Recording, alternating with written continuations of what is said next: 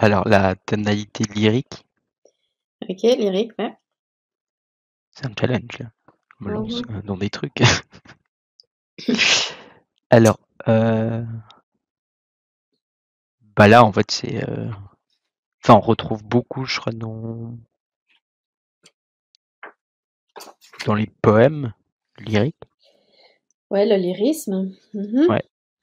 Ce qu'il est aussi intéressant de savoir, c'est que d'après euh, le mythe, euh, le poète Orphée, en fait, aimait charmer la nature et les animaux en chantant ses poèmes euh, grâce à une lyre. Et une lyre, c'est un instrument à cordes de l'Antiquité. Et c'est de là, en fait, c'est de, ce, de, ce, de cet instrument que vient le mot lyrique.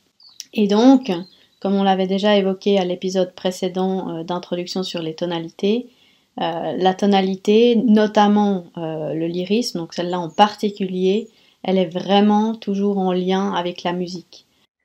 Mais je pense les les, faits recherchés, c'est vraiment la comment dire la, transmission un peu des enfin de ce qu'on ressent peut-être. Ouais, c'est c'est bien parce que si tu veux, alors par exemple, euh, il y a tout un mouvement littéraire qui a beaucoup utilisé du lyrique, c'est lequel? Ça, c'est encore un autre truc, les mouvements littéraires, on va s'amuser hein, cette année.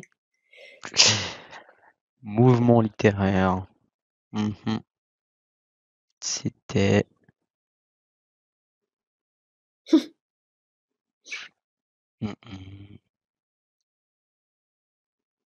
Je me rappelle plus. Le romantisme. littéraire.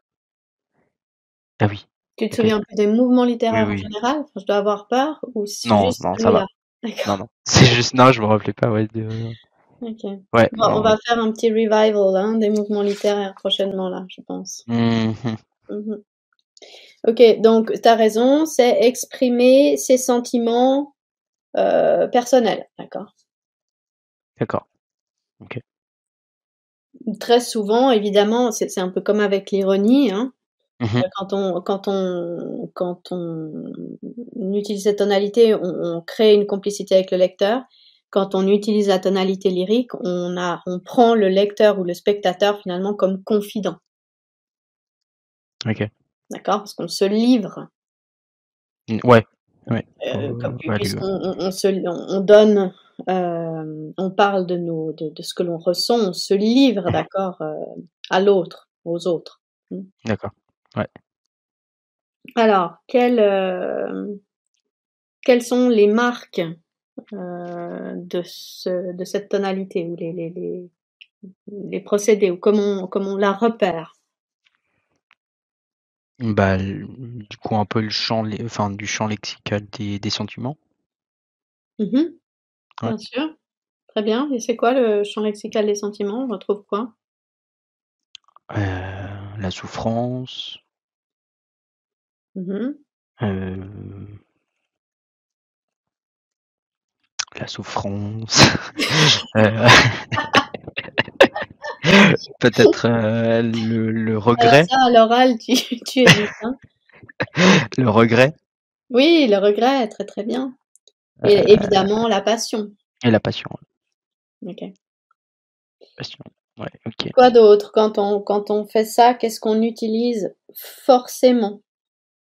Moi, je l'aime Euh, bien, cette tonalité, elle est sympathique. mhm, mhm, mhm. Euh, bah, étant donné qu'on exprime ses sentiments, bah, on va se, on va utiliser, euh, enfin, on va ex- s'exprimer à la première personne. Mais dis donc, you're on fire today. Eh bah oui. Pourtant, c'est vendredi, hein. Eh oui, mais c'est le week-end. Ah, c'est ça. Un peu la Euh, libération. Ok. ouais. Euh, très très bien, bien sûr. Première personne, le je, le je lyrique, d'accord, le, le je romantique, le moi, Ouais. le moi Oui. du spleen. Bon là, je m'emballe, mais euh, Oui. Allez, on passe sur Baudelaire. Non, non, on reste, Non, on reste. Non, non. aujourd'hui. Sur Non. Hugo. Hugo. Ouais, peut-être ce week-end.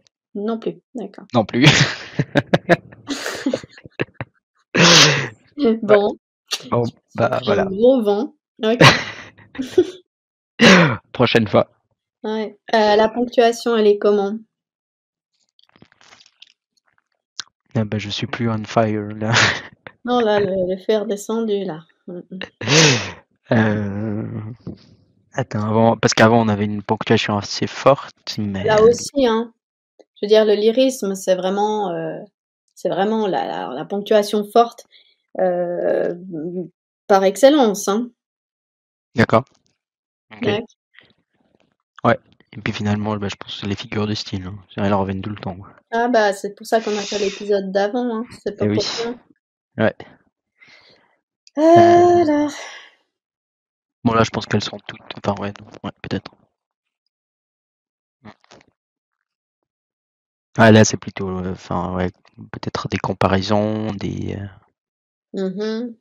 hyperboles pour un peu exprimer ses Alors, sentiments. hyperbole. Oui, bah je la J'aime à chaque coup, mais oui. Euh, non, bah mais oui. t'as raison. Mais par contre, mieux que les comparaisons encore, La métaphore. la métaphore. Ouais. La métaphore, ouais, très bien. Et oui, eh ben, mon hyperbole, elle va venir à chaque coup. et Elle marche. Ah oui, elle est bien, l'hyperbole. L'aime bien. Ouais. Ok. Il y a pas mal aussi de ce qu'on ce qu'on appelle les, les apostrophes. Les apostrophes, ok. Qu'est-ce qu'il y a? Non, parce que comme je te connais quand même un peu, euh, je, je savais déjà la tête que tu allais faire. Euh, Pour apostrophe J'allais dire apostrophe, c'est pour ça. Oh non, ça va, je les aime bien. euh, anticipé. Ouais, je les aime Ça, bien ça veut dire quoi, une apostrophe? Bah, Pour apostropher quelqu'un? yo, l'identifier, ouais, non, pas l'identifier, mais reprendre. Reprendre ce que quelqu'un a dit. en tout cas.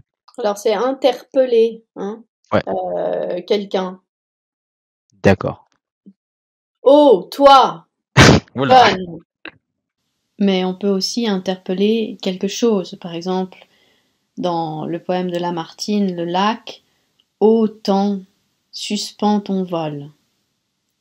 D'accord? Donc là, le ô temps, on interpelle le temps.